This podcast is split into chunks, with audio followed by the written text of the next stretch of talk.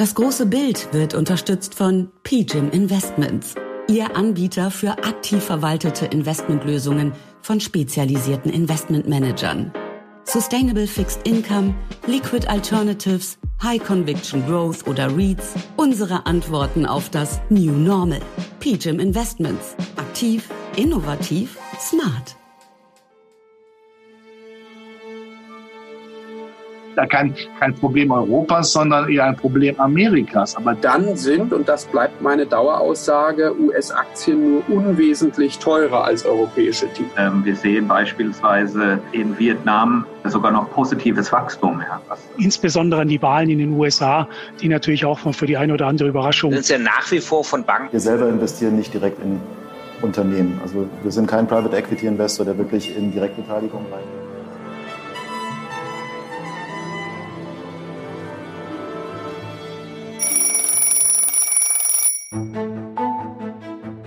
Das ist das große Bild. Der gemeinsame Podcast des Private Banking Magazin und ETA Family Office. Mein Name ist Christian Hammes und ich führe auch dieses Gespräch aus meiner Perspektive als Family Officer, Beirat und Treasurer. Und ich heiße Sie ganz herzlich willkommen. Bevor wir uns auch in dieser Folge wieder mit den Kapitalmärkten beschäftigen, ist mir folgender Hinweis wichtig. Die Gespräche, die ich in diesem Podcast führe, sind zum einen ohne jegliche Gewähr und zum anderen keine Anlageberatung. Erst recht nicht für bestimmte Finanzprodukte. Aus allem, was Sie hier hören, können Sie sich Ihr eigenes großes Bild erzeugen. Und dabei wünsche ich Ihnen jetzt viel Spaß, wann und wo immer Sie uns zuhören. Und damit herzlich willkommen zur dritten Folge in der zwölften Staffel. Ja, die Welt scheint seit einigen Tagen wieder optimistisch zu sein.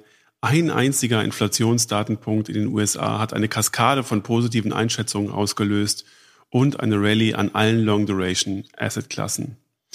Auch hierüber und die Folgen für 2023 werden wir heute im Marktgespräch mit Kerstin Theat von HSBC Asset Management sprechen. Wir führen dieses Gespräch auch für jene Stiftungen, für konservative Vermögensstrukturen, Verbandsvermögen oder Altersvorsorgestöcke, also eben alle, die regulatorischen Anleihen investieren müssen oder wollten und die überraschend hohe Verluste in ihrem Anleihenportfolio erleiden mussten. Wie simpel und eindimensional die Argumentation vieler Vermögensverwalter im Lauf des Jahres war, um die entstandenen Verluste zu erklären oder zu rechtfertigen, das zeigt das heutige Gespräch sehr, sehr eindrücklich. Wir lernen heute nicht nur, wie vielschichtig man ein Anleihenportfolio aussteuern kann, wir lernen auch, wie ein guter Matchplan für eine Erholung des Zins- und Kreditrisikos im Anleihenportfolio aussehen kann. Kerstin Theat nimmt uns mit in viele fachliche und prozessuale Überlegungen ihres Arbeitsalltags als Anleihenmanagerin in einem großen internationalen Maschinenraum und deswegen lohnt es sich auch, beim Zuhören die eine oder andere Notiz zu machen. Ich wünsche Ihnen bei unserem globalen Ausflug um die Welt, der direkt im Maschinenraum von Fortiat enden wird, nun viel Spaß und vor allem großen Erkenntnisgewinn.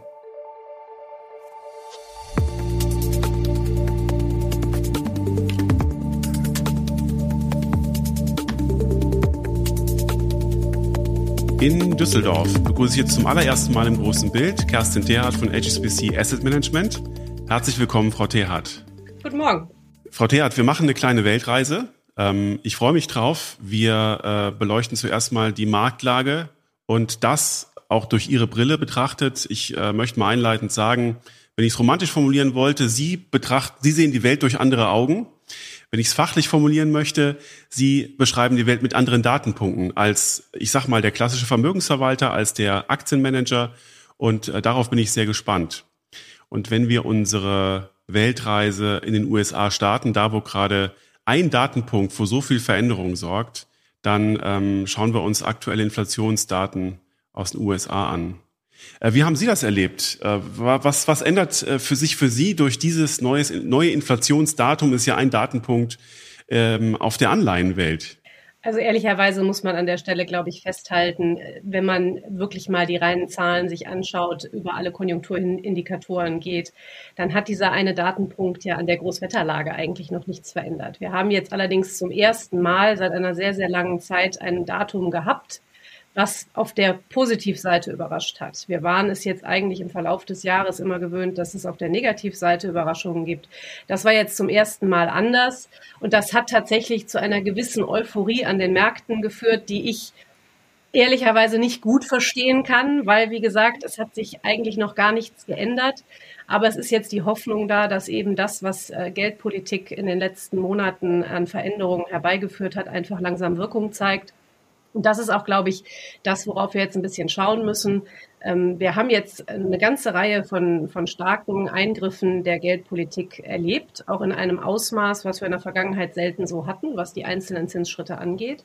Und traditionell muss man sagen, es braucht, bis es Wirkung zeigt. Und ehrlicherweise ist dieser Zeitpunkt noch gar nicht erreicht.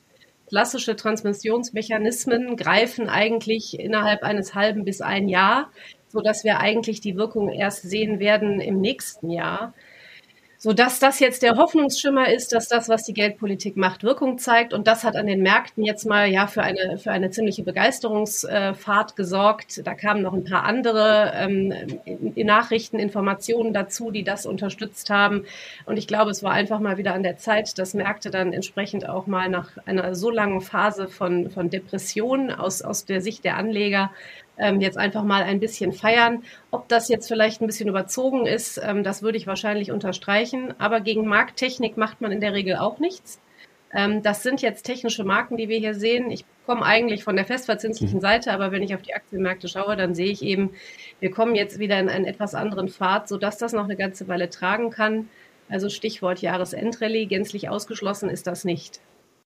Interessanterweise ähm, haben mehrere Investmentbanken jetzt sofort ihre Inflationsprognosen für nächstes Jahr angepasst.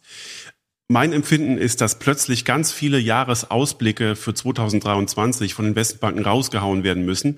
Es hagelt jetzt ähm, äh, Blitzkonferenzen und ich kann mir vorstellen, ich habe noch keine gehört, die fangen jetzt heute erst an. Ich kann mir vorstellen, dass der Grundton sein wird, naja, es wird alles ähm, viel besser, als wir erwartet haben.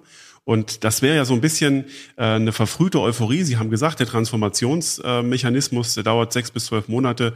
Also äh, ist das eigentlich alles gerade ein bisschen äh, zu viel? Und wenn wir jetzt sozusagen nochmal vernünftig auf die Datenlage gucken, dann können wir davon ausgehen, dass sich die Lage aus Ihrer Perspektive in ein paar Monaten anfängt zu entspannen, realen Daten. Also wir haben Anfang des Jahres alle im Prinzip gesagt, dass das Inflationsthema ein vorübergehendes Thema ist und haben dann irgendwann gelernt, dass es eben doch offensichtlich länger bleibt, als wir uns das alle zunächst vorstellen konnten. Nichtsdestotrotz haben wir immer gesagt, im Jahr 2023 werden Inflationsdaten deutlich runterkommen. Und da bleiben wir bei. In welchem Ausmaß, das muss man jetzt, glaube ich, einfach mal sehr, sehr fein beobachten. Ähm, eine Schwalbe macht keinen Sommer. Eine schwächere Zahl heißt jetzt nicht, dass es jetzt immer in die gleiche Richtung geht. Ähm, ehrlicherweise kann, wir haben noch eine Zahl dieses Jahr, die kann auch wieder nach oben mhm. überraschen. Mhm. Ähm, viele Elemente, die momentan bei Inflationszahlen eben ähm, reinspielen, die Wirkung zeigen auf Inflation, ähm, sind nicht steuerbar von Notenbanken. Das muss man, glaube ich, auch an der Stelle immer sagen. Sehr viel der Inflationskomponenten, die wir sehen, können durch Geldpolitik nicht so gut bekämpft werden, wie das in normalen Konjunkturzyklen äh, normalerweise der Fall ist. Ja, wir haben exogene Schocks gehabt, äh, insbesondere Stichwort Energiepreise, aber auch Nahrungsmittelpreise. Also das sind Dinge, die muss man sich jetzt erstmal genauer anschauen. Ähm, generell war unsere Erwartungshaltung, die Inflationszahlen kommen runter.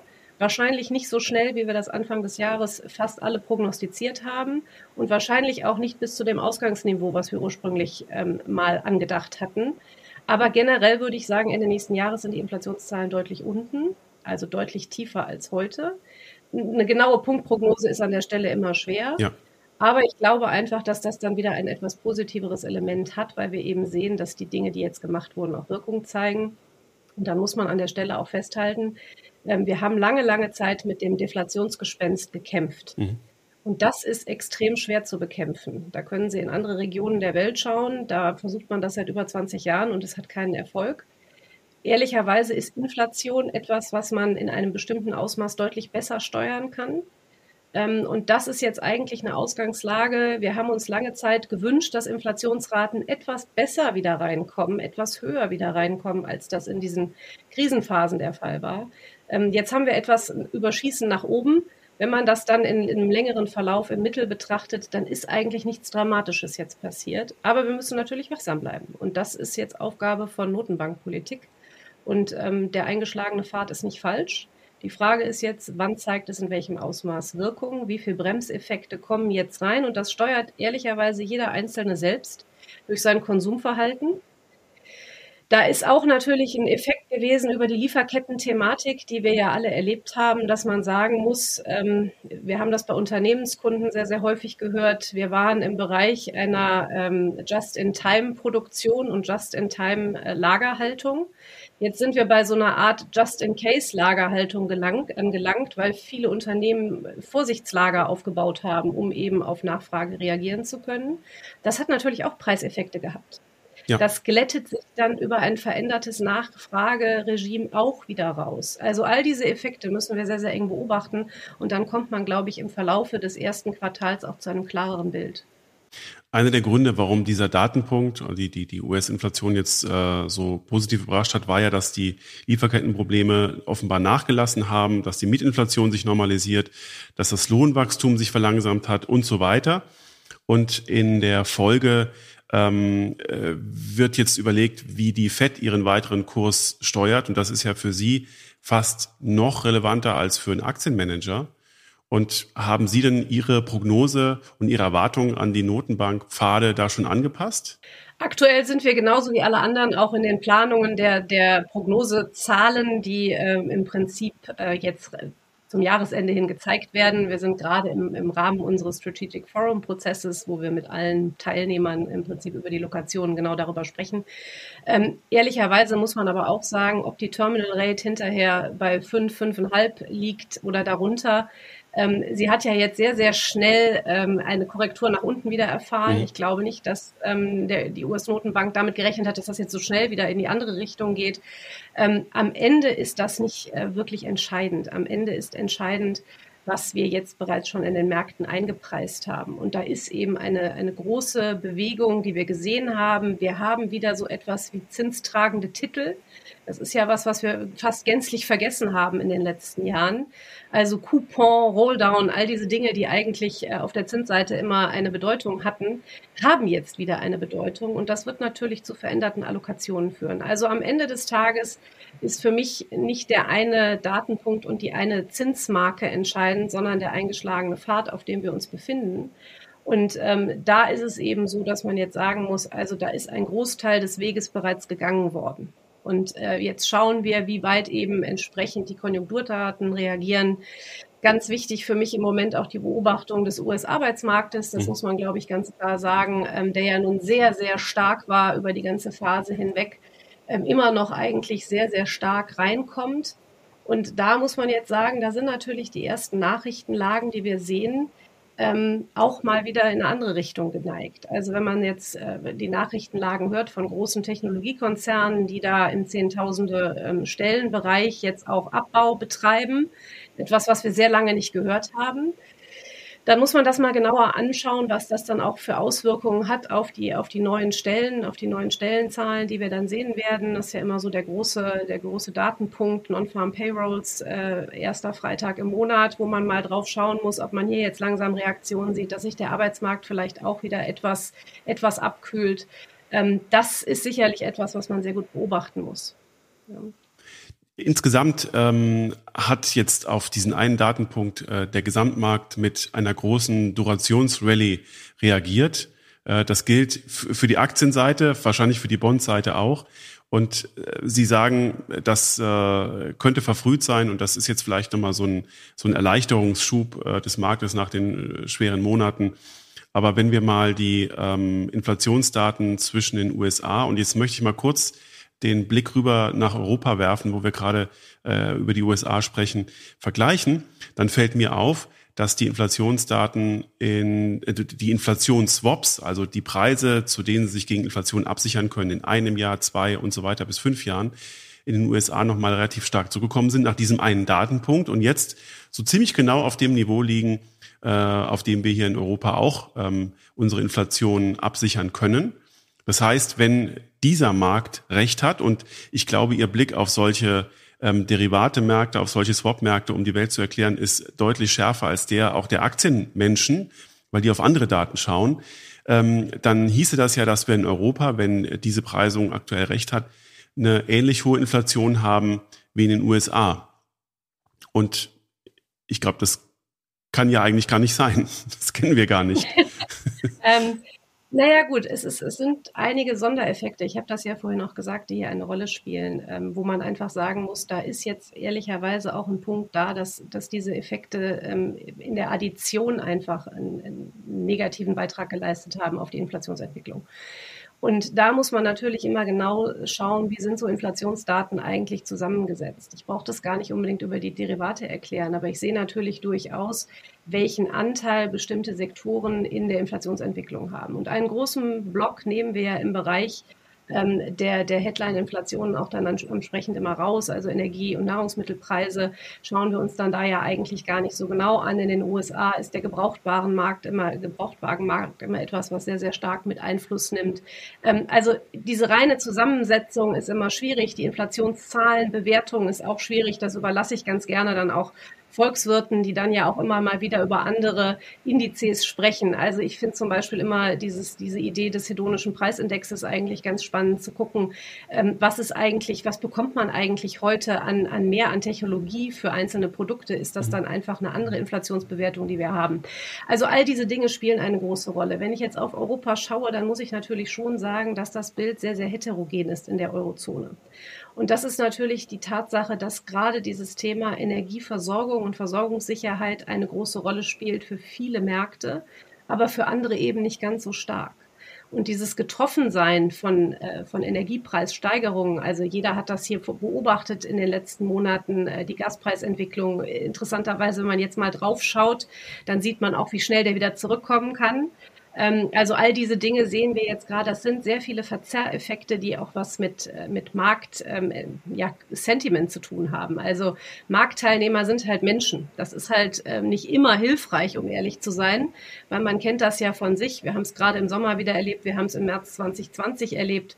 Ähm, wenn alle um einen herum Mehl kaufen, hat man irgendwie das, das Gefühl, man müsste es auch tun.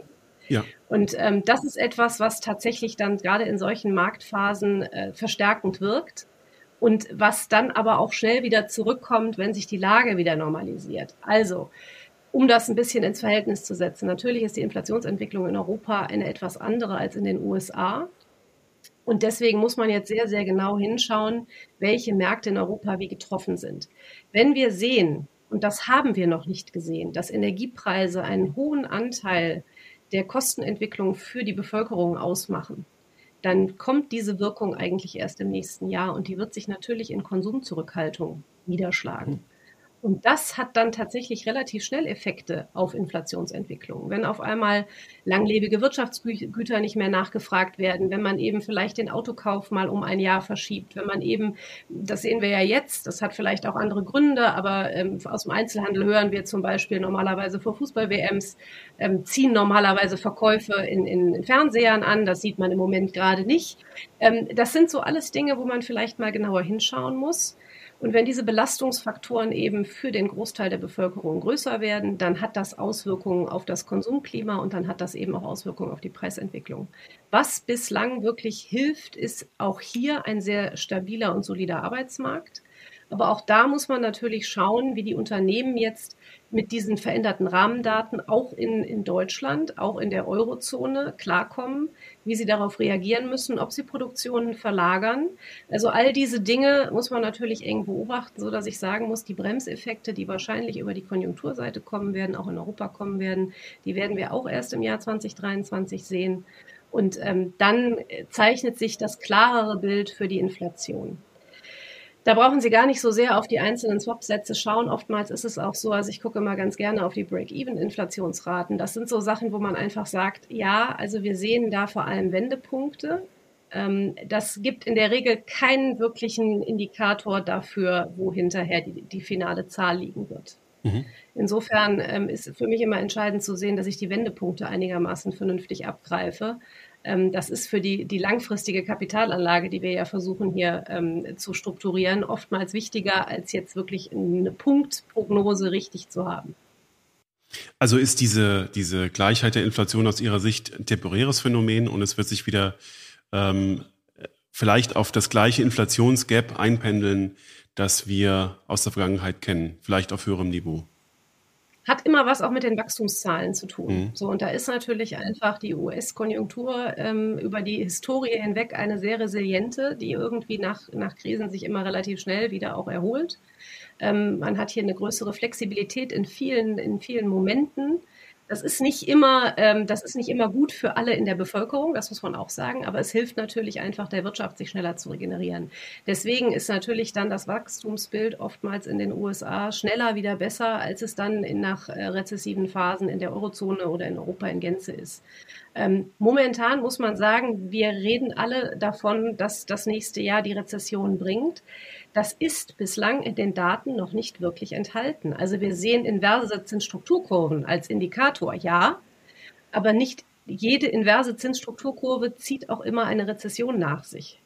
Ähm, und momentan muss man sagen, wenn ich mir beispielsweise auch die aktuell laufende Earnings Season anschaue, dann sind momentan die Zahlen noch in Ordnung von den Unternehmen. Es ist ja. jetzt nicht so, dass wir hier in großem, im großen Maße Revisionen sehen, die nach unten gerichtet sind. Das wird vielleicht noch kommen. Ja, das ist ähm, sogar sehr wahrscheinlich, dass wir hier natürlich Unternehmen sehen werden, die irgendwann auch äh, schwierigere Zeiten haben, in schwierigerem Fahrwasser sind. Aber man darf auch eins nicht vergessen, viele Unternehmen und auch Finanzinstitute haben natürlich in den letzten Jahren ihre Hausaufgaben wirklich gut gemacht. Das ist auch so der Tenor und äh, was man aus den ganzen äh, Ergebniskonferenzen einfach hört. Ähm, man hat sich resilienter aufgestellt, weil die, die Intensität von Krisen und die Häufigkeit von Krisen auch einfach zugenommen hat in den letzten Jahren. Also wenn man das ja schon ein bisschen länger macht, und man mittlerweile eigentlich so gefühlt alle zwei Jahre in irgendein Krisenszenario taumelt, immer von einer anderen äh, Ecke herkommend, dann stellt man natürlich seinen eigenen Prozess um. Und das tun Unternehmen natürlich auch. Das heißt, die sind in, insgesamt einfach in vielen Punkten vorsichtiger geworden und damit auch resilienter geworden gegenüber Krisen. Deswegen muss man jetzt erstmal sehen, welche Auswirkungen das wirklich hat. Ähm, und äh, wie gesagt, es ist eine hohe Wahrscheinlichkeit dafür, dass wir technische Rezessionen sehen werden. Aber momentan ist das noch nicht äh, wirklich äh, ausgemachte Sache, dass das so kommen muss. Ähm, das müssen wir jetzt beobachten. Ähm, um nochmal eine Parallele zum Aktienmarkt herzustellen, die Sie gerade beschrieben haben. Interessanterweise war seit Ende letzten Jahres, Anfang diesen Jahres die Preissetzungsmacht der Unternehmen ganz vordergründig bei der Auswahl äh, von Unternehmen, die mit der Inflation gut klarkommen. Mittlerweile rücken tatsächlich die Daten, die Sie genannt haben, die Bilanzstabilität, äh, die Frage, in wie vielen Jahren Unternehmen aus seinen laufenden Erträgen seine Schulden zurückgezahlt werden, äh, zurückzahlen können, könnte und die Duration des Fremdkapitals in den Vordergrund, ähm, um einfach die Resilienz gegen diese in, äh, mögliche Rezession und äh, die schwächere Finanzlage ähm, abzumessen. Wenn Sie den amerikanischen Markt, um nochmal auf die USA zu schauen, den amerikanischen Markt durch Ihre Brille beschreiben wollen, bei der Frage, welche Branchen in den USA kaufen Sie eigentlich im Bondbereich? Wo lohnt sich ähm, irgendein Risikoaufschlag, welche Art auch immer? Äh, welche Daten schauen Sie sich da an? Sie schauen sich natürlich den gleichen Datenkranz auf der volkswirtschaftlichen Seite an, wie alle anderen Manager auch. Wenn Sie speziell auf die Anleihenseite gehen, gibt es dann für die einzelnen Branchen äh, die Credit Default Swaps, die Sie sich anschauen und überlegen, ob sich da ein Risikoaufschlag äh, für eine stärkere oder geringere Allokation im Portfolio lohnt. Also das sind, das sind ja jetzt ein paar Punkte zusammen. Also der erste Punkt ist ja so ein bisschen die Fragestellung, ähm, wie geht man mit Sektorrotationen im Bereich von Bondmärkten, von, von Corporate Bondmärkten um? Und da muss man ehrlicherweise sagen, ähm, die Hauptsektorentscheidung, die man wahrscheinlich richtig haben muss, die auch Signifikanz hat, ist die Entscheidung Financial versus Non-Financial. Also Finanzinstitute auf ja. der einen Seite, Banken, Versicherungen, Finanzdienstleister und auf der anderen Seite wirklich der Industriesektor. Ähm, das kann man sehr, sehr schön über, über Jahre sehen, dass sich da halt wirklich ähm, Positionierungen mit Über- und Untergewichtungen oftmals äh, positiv bemerkbar waren, machen in der Performance-Attribution am Ende eines Zyklus. Ähm, man muss allerdings auch sagen, das hat nicht zwangsläufig was mit, äh, mit Gewichtungen alleine zu tun, sondern der große Vorteil auf der Bond-Seite ist ja, dass sie auch mit Abstufungen in der Kreditqualität arbeiten können und mit der Rangigkeit arbeiten können. Und gerade bei Finanzinstituten haben sie natürlich dann den Vorteil, dass sie sagen können, also in schwierigeren Phasen bewege ich mich vielleicht eher in den Senior-Anleihen der entsprechenden Banken, in, vor allem vielleicht sogar im Senior-Preferred-Bereich. Das heißt, diejenigen, die nicht äh, bail-in-able sind sozusagen, wo eben eine, eine Verlustbeteiligung nicht stattfinden kann. Ähm, das ist etwas, was Sie als defensive Ausrichtung dann sozusagen innerhalb eines Sektors beschreiben können. Während Sie natürlich in Phasen, wo Sie sagen, ähm, da sind die, äh, die Bilanzkennzahlen sehr, sehr gut, eher mal in den Bereich der nachrangigeren Strukturen, strukturell nachrangigeren Strukturen gehen können, bis ganz nah an das Eigenkapital sozusagen. Ähm, da haben Sie ja dann so ein bisschen diese Spannbreite, wo Sie sich tiefer in die Kapitalstruktur bewegen können. Das heißt, es ist nicht zwangsläufig eine Gewichtung, habe ich jetzt ähm, die absolute Zahl über- oder untergewichtet, sondern innerhalb des, des Sektors, wie positioniere ich mich da? Mhm. Und genau das Gleiche machen wir auch auf der Industrieanleihenseite, nämlich einfach zu schauen, ähm, wo innerhalb der einzelnen Industriesektoren bewege ich mich. Und das ist eigentlich die entscheidende äh, Erfolgsbotschaft für den Investor in Unternehmensanleihen und Finanzanleihen. Ähm, wir verstehen uns als fundamental getriebener Investor. Das heißt, am Ende des Tages ist für uns entscheidend, dass unsere globale Credit Research Plattform mit fast 50 Analysten überall über den, äh, über den Globus verteilt wirklich eine klassische Bilanzanalyse für jedes einzelne Unternehmen anstellen, dieses Unternehmen dauerhaft begleiten. Ähm, unsere Analysten sind äh, fast alle mehr als 10, 15 Jahre im Markt, haben den ein oder anderen Zyklus so schon mitgemacht und können die Unternehmen deswegen ganz gut bewerten, auch über schwierige Marktphasen hinweg. Und das ist eigentlich das entscheidende Moment. Weniger die Entscheidung, spiele ich jetzt Utility versus Telco. Ähm, das kann ich mir anschauen, aber im Einzelfall würde ich immer sagen, ein, ein, ein granulares Portfolio, also ein breit diversifiziertes Portfolio, ist dann immer das, die sicherere Quelle und dann jeder Einzeltitel eben in der Überwachung. Denn am Ende des Tages, es klingt alles immer so, so ähm, so sehr ausdifferenziert, was wir da tun. Aber am Ende des Tages treffen wir eine ganz klassische Kreditentscheidung. Mhm. Ja, also wie jede Bank das auch tut, ist das Unternehmen in der Lage, Zins- und Tilgungsfähigkeit sicherzustellen. Kann das Unternehmen, und da sind wir bei dem nächsten Punkt, den Sie gerade angesprochen haben, kann das Unternehmen sich refinanzieren? Und da ist eben der Punkt, äh, dass man sagen muss, gerade die veränderte Struktur der letzten Jahre mit diesem Niedrigzinsumfeld hat natürlich den Unternehmen einen riesigen Puffer gebracht, sich eben auch in schwierigerem Fahrwasser zu bewegen.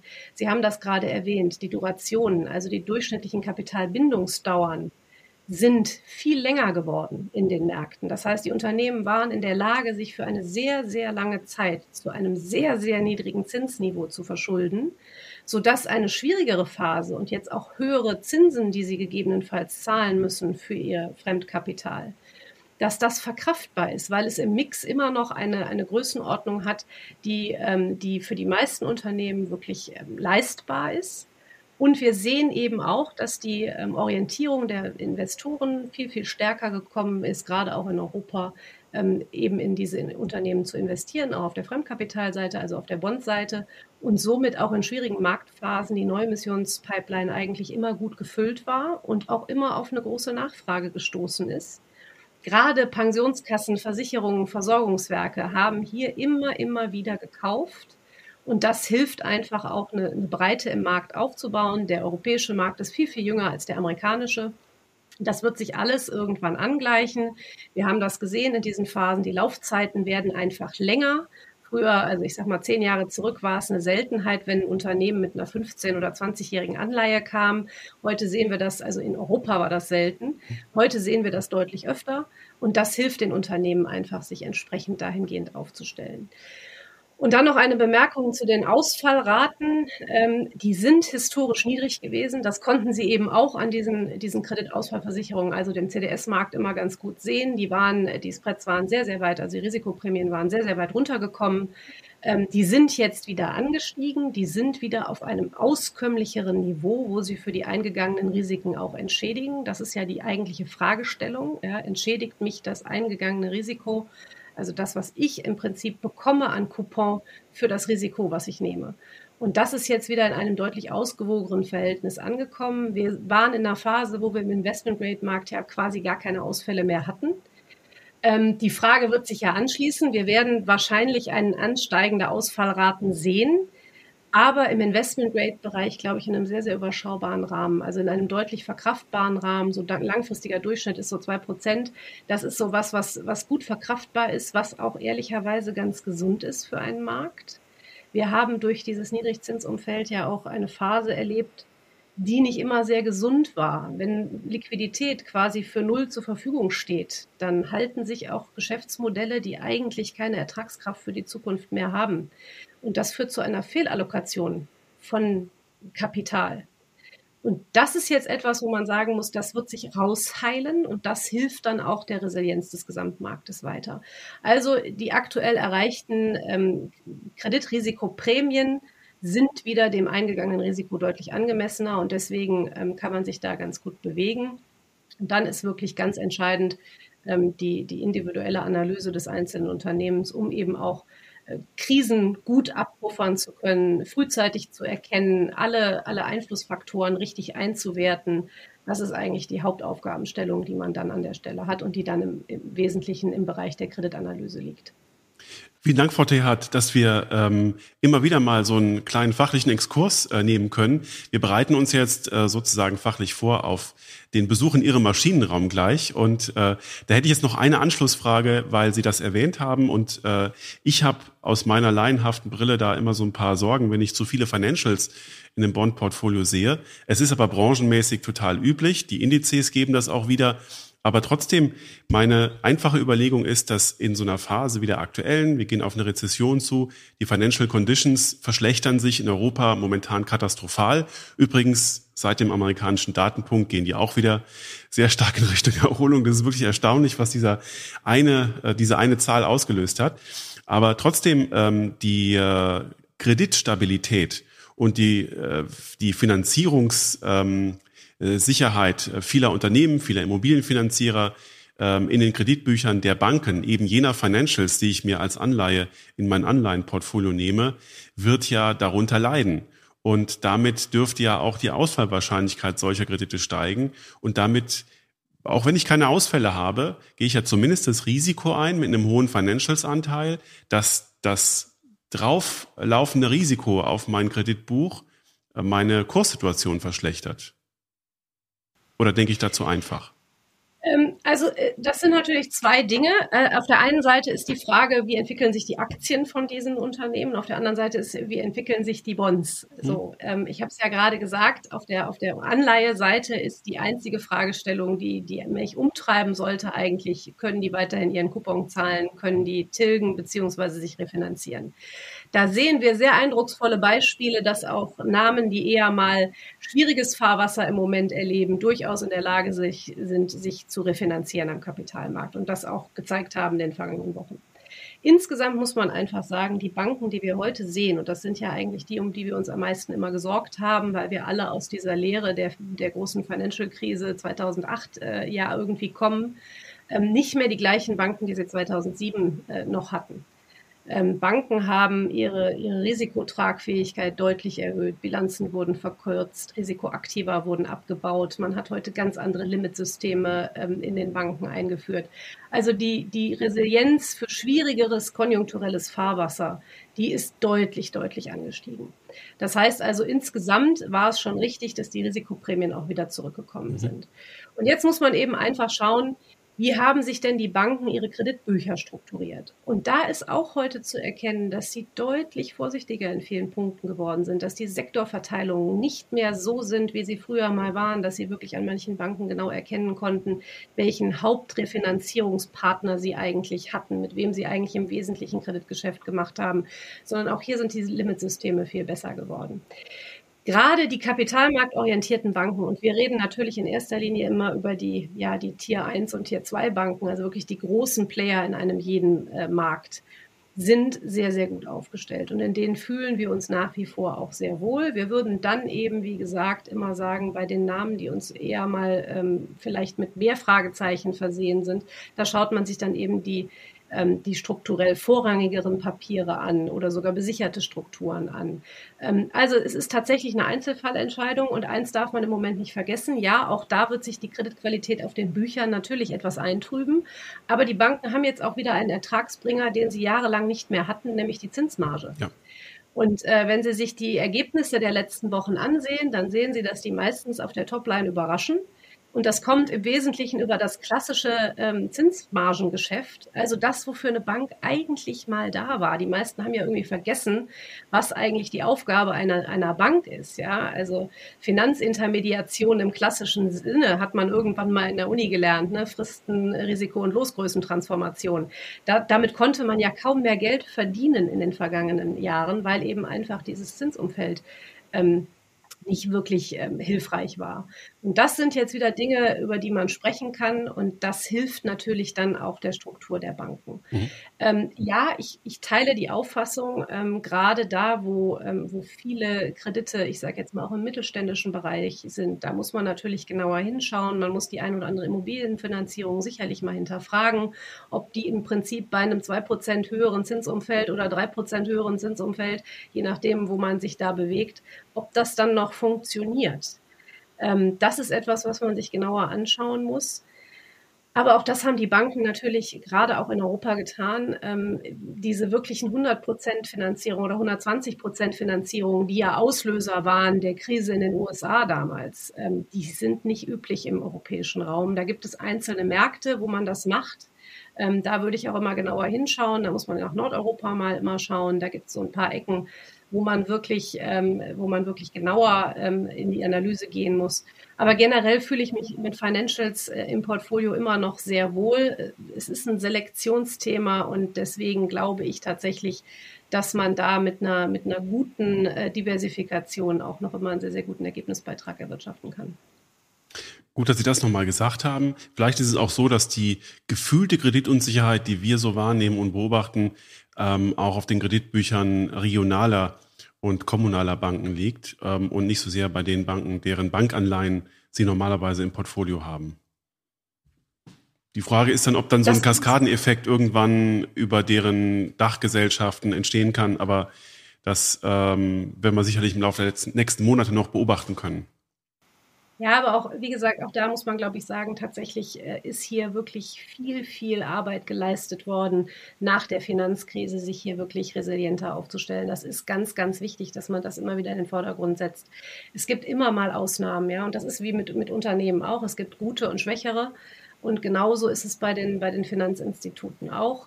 Ähm, aber ich kenne eine ganze Reihe von, von auch äh, den vorhin gerade angesprochenen Banken und auch äh, Vorständen und ähnlichem, wo man einfach merkt, die sind wirklich sehr, sehr vorsichtig mit dem, was sie da tun.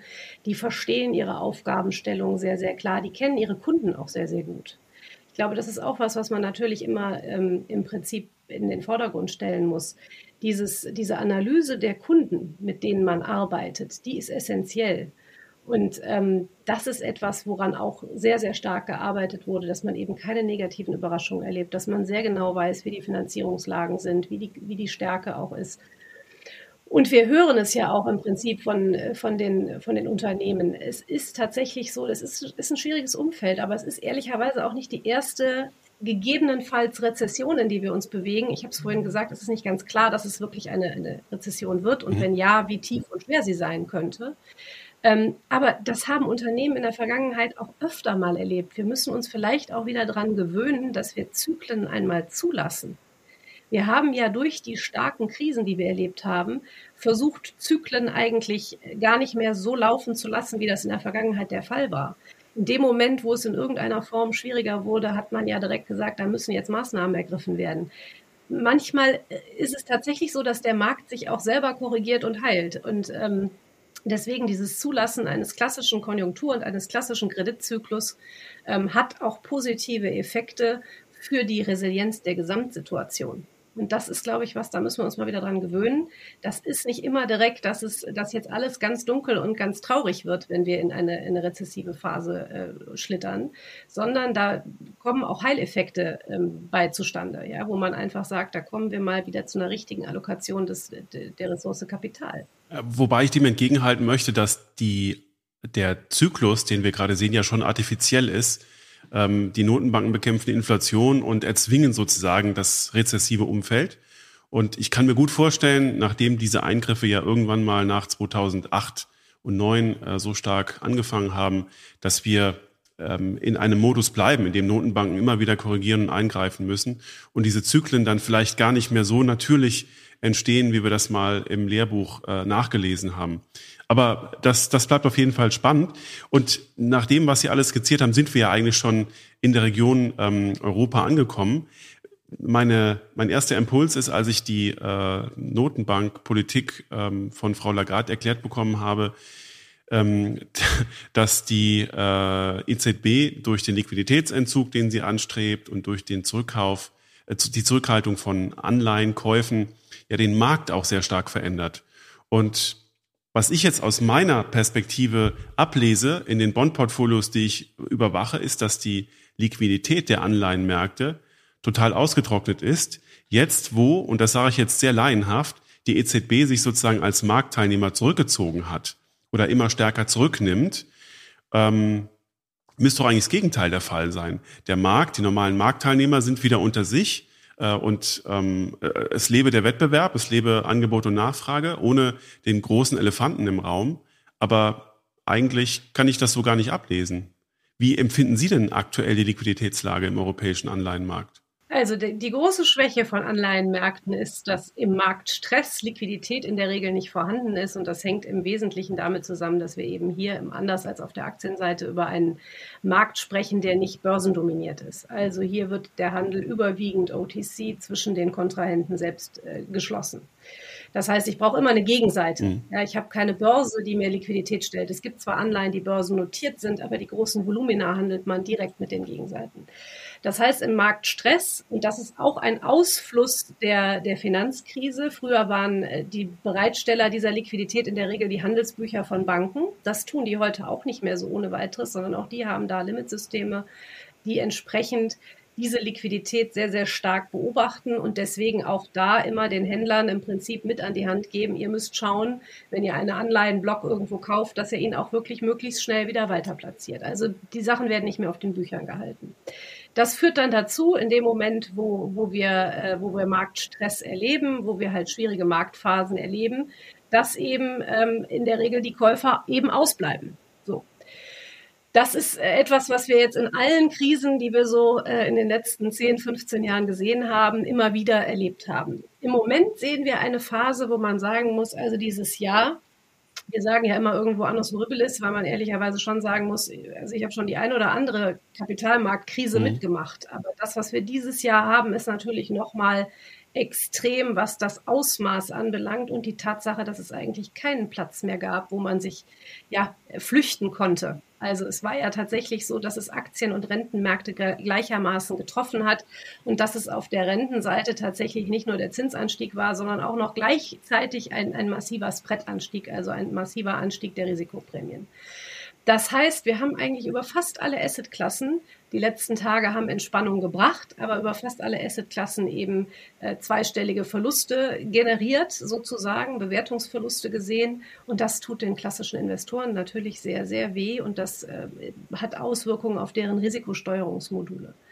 Und das führt eben dazu, dass die jetzt, auch wenn sie Opportunitäten sehen, und das, was wir gesehen haben, ist ja wirklich auch eine, eine neue Chance. Also im Prinzip ist der Markt ja jetzt von den Bewertungslagen her, gerade was die, was die Zinsmärkte anbelangt, aber auch eben was die Spreadmärkte anbelangt, ähm, deutlich wieder in ein, ein Fahrwasser gekommen, wo ich sage, das ist realistisch. Da kann man im Prinzip mit arbeiten. Das sind Zinsniveaus, die irgendwie auch ähm, erklärbar sind, die nicht eben durch Notenbanken verzerrt sind oder nicht mehr in dem Ausmaß von Notenbanken ja. verzerrt sind. Ähm, diese Opportunitäten würde man ja klassischerweise jetzt auch ergreifen wollen. Also die klassischen Kapitalsammelstellen mit ihren, äh, mit ihren Strukturen müssten ja jetzt auf diesem Zinsniveau schon eigentlich in die Märkte gehen. Die haben aber Risikolimitsysteme. Und nach dem, was sie dieses Jahr erlebt haben, ist das Risikokapital extrem dünn. Das heißt, selbst wenn die wollen, können die oftmals nicht. Ähm, das heißt, es ist so ein saisonaler Effekt momentan an, an Illiquidität im Markt, wo man sagen muss, diejenigen, die die Stücke haben und die glauben auch darüber über den Zyklus zu kommen, ja, die sagen halt eben, ich halte die jetzt im Prinzip auch in meinem Bestand. Ja, die haben irgendwann den Pull-to-Par-Effekt, da gibt es keine Ausfälle. Ähm, ich kann damit jetzt äh, gut weiterarbeiten und ich habe ein Durchschnittsrenditeniveau, was besser ist als Anfang letzten Jahres. Die gehen nicht, die kommen, die treten am Markt nicht als Verkäufer auf. Wenn Sie etwas kaufen wollen, sind, ist es eben so, dass es wenig Stücke im, im Sekundärmarkt gibt. So, und das ist dann halt so die Frage, ist die Bewertung, die ich dann in meinen Büchern stehen habe, eigentlich realistisch? Müsste die nicht eigentlich höher sein? Aber wenn es keine Umsätze gibt, gibt es auch keine Veränderung von Bewertungen. Das alles überspitzt dargestellt. Es gibt natürlich Umsätze, aber nicht in den großen Volumina. Ja. Die großen Volumina gehen im Prinzip über den Primärmarkt. Und wir haben eine sehr, sehr gesunde Neuemissionspipeline in diesem Jahr gehabt, obwohl wir eine so schwierige Marktphase hatten. Ja, es war trotzdem fast in jedem Monat ungefähr im Durchschnitt dessen, was man sonst auch so sieht, Neuemissionen im Markt zu sehen. Und die sind alle mit großen Überzeichnungen, das heißt, es gab mehr Nachfrage als Angebot, äh, im Prinzip platziert worden. Die wurden gut absorbiert. Das heißt, dieser zusätzliche Nachfrager Notenbanken war nicht wirklich mehr notwendig, ja, sondern im Prinzip gibt es genügend Nachfrage. Und das ist dann wahrscheinlich auch die Antwort auf Ihre Frage, wie mhm. sieht es mit der Liquiditätssituation aus? Ich würde sie mir im Januar, Februar nochmal genauer anschauen. Ähm, meine Erwartungshaltung ist, dass dann die ganzen neuen Studien, was die eigentlichen Verpflichtungsseiten und Erfüllungsseiten der großen Kapitalsammelstellen angeht, in den Markt kommen und entsprechend dann auch wieder eine, eine Reallokation der eigentlichen Anlageklassen vorgenommen wird. Und da sind eben jetzt die festverzinslichen Märkte wieder deutlich attraktiver geworden. Man kann mit etwas weniger Risiko wieder eine Rendite erreichen, die dem eigenen Rechnungszins näher liegt. Ähm, und das hilft dann letzten Endes der Liquidität in diesen Märkten. Aber es bleibt dabei, im Marktstress ähm, ist es immer gut, nicht exekutieren zu müssen. Aber vielen, vielen, vielen Dank für diese Erklärung. Ähm, wir haben das aus der Aktienseite äh, betrachtet ähm, äh, oder aus der Aktienperspektive analysieren wir es immer ganz anders. Und das so aus Ihrem Maschinenraum zu hören, ist wirklich spannend und, und äh, erklärt auch sehr viel über einen Markt, mit dem sich viele gar nicht so tief beschäftigen. Und das ist sehr wichtig. Vielen Dank nochmal ist übrigens sehr schade, wie ich immer sage. Also ich bin ja nun von, von Hause aus natürlich äh, eng an den, an den festverzinslichen Märkten. Ähm, klar, spannend ist es auf der Aktienseite, gar keine Frage, weil natürlich einfach die Erträge, die man auch generieren kann, höher sind, während wir auf der, auf der festverzinslichen Seite ja immer dieses asymmetrische Risiko haben. Unsere Erträge sind nach oben in der Regel durch den Coupon begrenzt, ja. nach unten aber unermesslich, weil sie eigentlich alles verlieren können. Aber der Markt ist natürlich um ein Vielfaches größer. Also und, und differenzierter, weil sie natürlich sagen müssen, wie viel Eigenkapital hat ein Unternehmen, wie viel Fremdkapital hat ein Unternehmen. Wenn man sich diese Relation anschaut, dann sieht man die Relation der, der Größenverhältnisse in den Märkten. Das heißt, diese, diese Komplexität, diese Vielfalt, die wir auf der festverzinslichen Seite haben, ähm, die finde ich persönlich immer sehr spannend. Also ja, es ist nicht die, es sind nicht die Stories, ähm, die man entsprechend über Einzelaktien dann erzählen kann, aber ich finde die, die Komplexität und die Vielfalt in der, auf der festverzinslichen Seite, ähm, was auch Investment Grade, was High Yield angeht, was strukturelle Nachrangigkeit angeht, was Regionen angeht, Emerging Markets äh, versus Developed Markets, da ist ja sehr, sehr viel Bewegung drin. Ähm, das heißt, es wird halt auch nie langweilig. Also ich, ich äh, finde den Markt sehr spannend. Und ja, liebe Zuhörerinnen, liebe Zuhörer, ähm, wenn Sie mit Ihren Vermögensverwaltern über den Anleihenbereich sprechen Ihrem Portfolio. Vermögensverwalter machen das äh, sehr selten, sehr gerne, weil sie lieber über die Aktien äh, Geschichtler erzählen und das auch viel spannender ist und das natürlich auch für die Performance viel relevanter war bis zu diesem Jahr. und im nächsten Jahr ähm, bin ich mal gespannt, ob der Anleihenbereich äh, dann wieder unwichtiger wird. Ich glaube nicht. Aber da kommen wir noch gleich, äh, gleich darauf zu sprechen, wenn wir in Ihren Maschinenraum gehen. Ähm, dann äh, können Sie äh, aus diesem Gespräch schon ableiten, äh, wie vielschichtig oder welche Vielschichtigkeit Ihnen da versagt wird in der Darstellung des Portfolios. Und das ist etwas, was mich aus meiner Perspektive, in meiner Rolle manchmal kolossal ärgert, äh, wie einfach und wie tump ähm, Anleihenportfolios gedacht und gesteuert werden. Und das hat dafür gesorgt, dass in diesem Jahr bei vielen Investoren, die äh, sich vielleicht auch mit einer solchen Begleitung zufrieden geben, sehr große Enttäuschungen entstanden sind bei großen Stiftungen, bei diesen klassischen ähm, konservativen ähm, Allokationen, äh, vielleicht auch aus regulatorischen Gründen. Und das ist wirklich schade. Also dieses Gespräch, Frau Terhardt, hilft allen denjenigen, die da gelitten haben, äh, zu verstehen, dass der Anleihenmarkt viel komplexer ist als das, was wir über ihn hören. Und dafür bin ich Ihnen sehr dankbar. Ähm, Darf ich an der Stelle ja. eine Sache noch über die Performance des Jahres sagen? Weil ähm, egal wie gut die Analysequalität war und wie gut auch Allokationsentscheidungen auch auf der Durationsseite waren, am Ende des Tages war es ein ganz katastrophales Rentenjahr. Auch für mich, auch für uns alle, ja. weil wir natürlich sagen müssen, wenn Sie eigentlich keinen Hort mehr haben der Stabilität und der Sicherheit, dann trifft es sie, egal wo sie, wo sie positioniert waren. Und das war für viele Investoren, glaube ich, auch schwer zu sehen. Ich habe vorhin mal über diese, diese Invertierung der Kurven gesprochen. Mhm. Ähm, das sagt man ja immer so leicht dahin. Was bedeutet das eigentlich? Das bedeutet, dass die kurzen Laufzeiten viel, viel stärker gelitten haben als die ultralangen Laufzeiten. Also sie bekommen momentan am kurzen Ende bis zwei Jahre ähnlich viel Zins gezahlt äh, als Investor wie am ultralangen Ende. Also die Differenz ist sehr, sehr gering. In Europa ist sie, ist sie jetzt so gerade eben fast äh, auf einer, auf einer Geraden angekommen. In den USA ist sie am kurzen Ende sogar deutlich invers.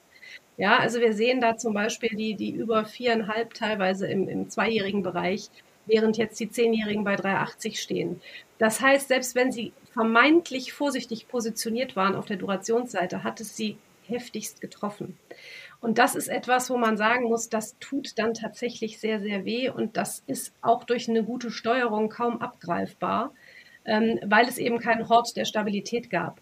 Und dann ist eben genau der Punkt entscheidend zu sagen, da greift dann die Analysequalität, ähm, kriege ich mein 100 denn irgendwann wieder? Und ja. das ist dann letzten Endes die Entscheidung, die wir treffen. Also Zinsmärkte sind nichts für die kurzfristige Kapitalanlage oder nur in sehr geringem Ausmaß, ich sage jetzt mal im, im, ganz ultra kurzen Bereich, also Stichwort Geldmarktfonds, etc., ähm, dann entsprechend eine, eine Sache für kurzfristige Kapitalanlage. Sobald ich mich etwas länger in die Kapitalstruktur begebe, muss ich definitiv einen etwas längeren Anlagehorizont mitbringen, um auch so ein Jahr dann wieder auszugleichen. Also dieses Jahr, so schlimm es war, wird, wird sich wieder ausgleichen. Und wenn wir zurückschauen, das kann man immer ganz gut als Referenzpunkt heranziehen, so ein Jahr wie 2008, ähm, die große Finanzkrise. Zehn Jahre weiter sehen Sie das kaum mehr in den Bewertungen. Ja, das glättet sich dann einfach über die Zeit wieder raus. Und da ist jetzt ein ganz, ganz wichtiger Punkt, warum man auch nach vorne wieder drauf schauen sollte. Das schlimmste Rentenjahr, von dem mir immer erzählt wurde, da war ich auch noch nicht im Markt, war 1994. Ähm, da haben wir einen ähnlichen Zinsanstieg gesehen wie in diesem Jahr. Mhm. Also das war fast vergleichbar. Das Rentenjahr 1994 auf der Staatsanleihenseite, wenn man einfach mal auf den Rex P schaut, äh, ist mit minus zweieinhalb Prozent zu Ende gegangen. Ja, dieses Jahr sind wir mal eher bei minus zehn, minus zwölf wahrscheinlich. Ähm, und warum ist das so? Weil wir im Jahr 1994 am Anfang immer noch 5,5 Prozent Coupon hatten. Dieses Jahr kommen wir von fast null. Ja. Das heißt, dieser Schutzeffekt über den Coupon, der war durch diese Verzerrung in den Zinsmärkten ja quasi äh, egalisiert worden. Der wird jetzt wieder aufgebaut und der hilft uns dann nach vorne eben auch mal über schwerere Märkte zu kommen. Und die große Frage ist, wie lange das dann trägt, äh, wann wir wieder in eine Niedrigzinspolitik zurückfallen. Darüber gibt es ja unterschiedliche Auffassungen. Ähm, aber vor allen Dingen äh, sagt uns das, dass wir einen guten Matchplan brauchen für die kommenden Monate und den beleuchten wir gleich im Maschinenraum. Bevor wir das machen, noch ganz kurz einige äh, Schlaglichter auf äh, den europäischen Markt. Frau Terhardt, ähm, wir haben gesehen, dass Mittelstandsaktien in Europa massiv gelitten haben aus ganz verschiedenen strukturellen Gründen, auch weil sie aus großen Fonds rausgeschmissen werden mussten. Es waren so ein bisschen die Schaufenstereffekte. War das bei Mittelstandsanleihen in Europa ähm, ähnlich gelagert? Also bei dem Begriff der Mittelstandsanleihen bin ich immer etwas, etwas vorsichtig. Ähm, da sehen Sie, dass ich kein Anleihenexperte bin. Nein, das, es gibt das ja tatsächlich. Ähm, jetzt bewegen wir uns natürlich in, in Märkten ähm, für, für unsere Kunden im Asset Management, wo wir bestimmte Emissionsvolumina einfach brauchen. Ja, also wir brauchen wirklich ähm, eine, eine gewisse Mindestliquidität in den Anleihen. Das heißt, wir schauen uns in der Regel Emissionen an mit Emissionsgrößen, ich sage jetzt mal mindestens 300 äh, im, im, im High-Yield-Bereich, mindestens 500 Millionen im Investment-Grade-Bereich. Da reden wir dann schon nicht mehr über klassische Mittelstandsanleihen. Wenn Sie wirklich in den, in den kleineren Mittelstandsbereich gehen, also das, ich sage jetzt mal Stichwort Börse Stuttgart, äh, was da notiert ist, mhm. das ist ehrlicherweise nichts, was wir uns sehr, sehr gerne anschauen. Ehrlicherweise lohnt sich dann diese Analysequalität, die wir liefern können, also diese hohe Intensität der Überwachung der Unternehmen. Ähm, das ist dann zu kleinteilig für das, was wir an Emissionsvolumina haben und dann werden die Emissionen oftmals eben auch sehr, sehr illiquide. Ähm, das ist etwas, was ich, was ich, das ist ein Stockpicking-Thema. Das ist ehrlicherweise was, was ich in einem granularen Portfolio, was ich immer Investoren äh, äh, empfehle, nicht gut abbilden kann. Deswegen rede ich, wenn wir über diese, diese Strukturen reden, eher mal über den europäischen High-Yield-Markt. Ja, aber das ist immer noch ein, ein kapitalmarktorientierter Markt. Ähm, der Punkt ist eben, eine große Liquidität kommt immer über einen, einen, großen Emissionskalender. Und das heißt, Sie brauchen im Prinzip über jede Laufzeiten, über jedes Laufzeitenband eine Emission. Und dann können Sie entsprechend auch äh, über relative Betrachtungen sehen, was ist denn jetzt gerade der attraktive Teil der Kurve in welchem Unternehmen. Das fällt oftmals bei diesen sehr kleinen Emissionen dann eben auch weg. Ähm, da müssen Sie tatsächlich, da gibt es Spezialisten für, die das machen, die das auch, glaube ich, sehr, sehr gut mhm. machen. Äh, mit denen kann man dann darüber auch sprechen. Ähm, ich komme eher aus einer Welt, wo wir sagen, wir schauen uns dann auch Namen an, ähm, wo wir einfach auch eine Vielfalt an Emissionen haben, wo sich dann eben der Aufwand trägt, den unsere Analysten damit äh, ziehen können, weil wir eben auch entsprechend investieren können. Sie müssen sich vorstellen, wir haben äh, Portfolio-Management-Standorte überall auf der Welt. Ja, also New York, Düsseldorf, Paris, London, Hongkong, Singapur. Ähm, wenn da die Volumina investiert werden wollen und Sie haben nur eine, eine, Mittelstandsanleihe, die vielleicht nur 50 oder 100 Millionen Volumen groß ist, dann haben Sie relativ schnell als einen Investor sozusagen die komplette Anleihe. Das ist nicht ja. in unserem Interesse. Mhm. Dann könnten wir auch dem Unternehmen direkten Kredit geben. Ähm, das, was wir wollen, ist eben entsprechend dann auch über alle Portfolien entsprechend zu steuern ähm, sodass wir eine gewisse Größe brauchen. So, und dann sind wir im High-Yield-Markt. So, und der High-Yield-Markt ist natürlich nach dem, was wir dieses Jahr gesehen haben, ähm, wieder deutlich attraktiver geworden. Wir haben jetzt hier wieder Renditeniveaus sieben oder acht Prozent in Europa. Ähm, das ist wieder etwas, was man mit einem High-Yield-Coupon, also mit einem höher rentierlichen Coupon auch wirklich verbinden kann.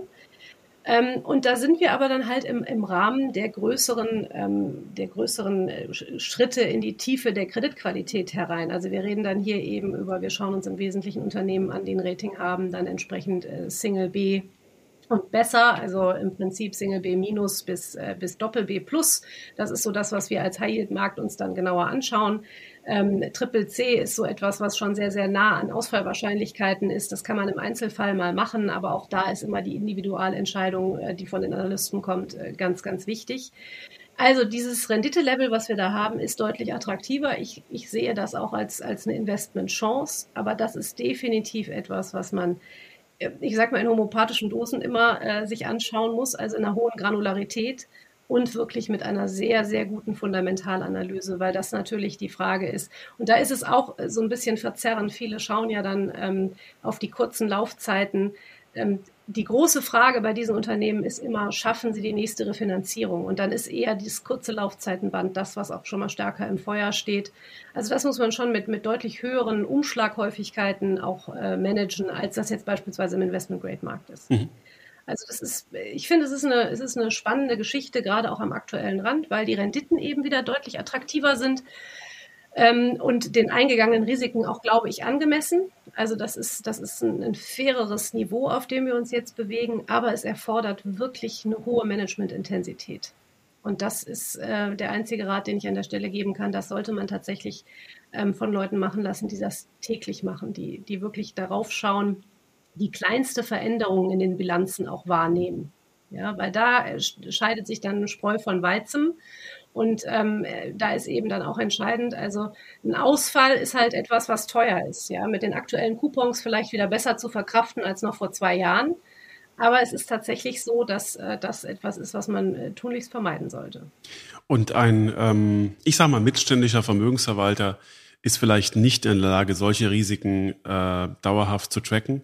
Und manchmal begegnet mir das und das beunruhigt mich. Das muss ich an der Stelle ähm, ganz klar sagen. Und diese Beunruhigung hat Ihre Ausführung gerade nochmal sehr untermauert.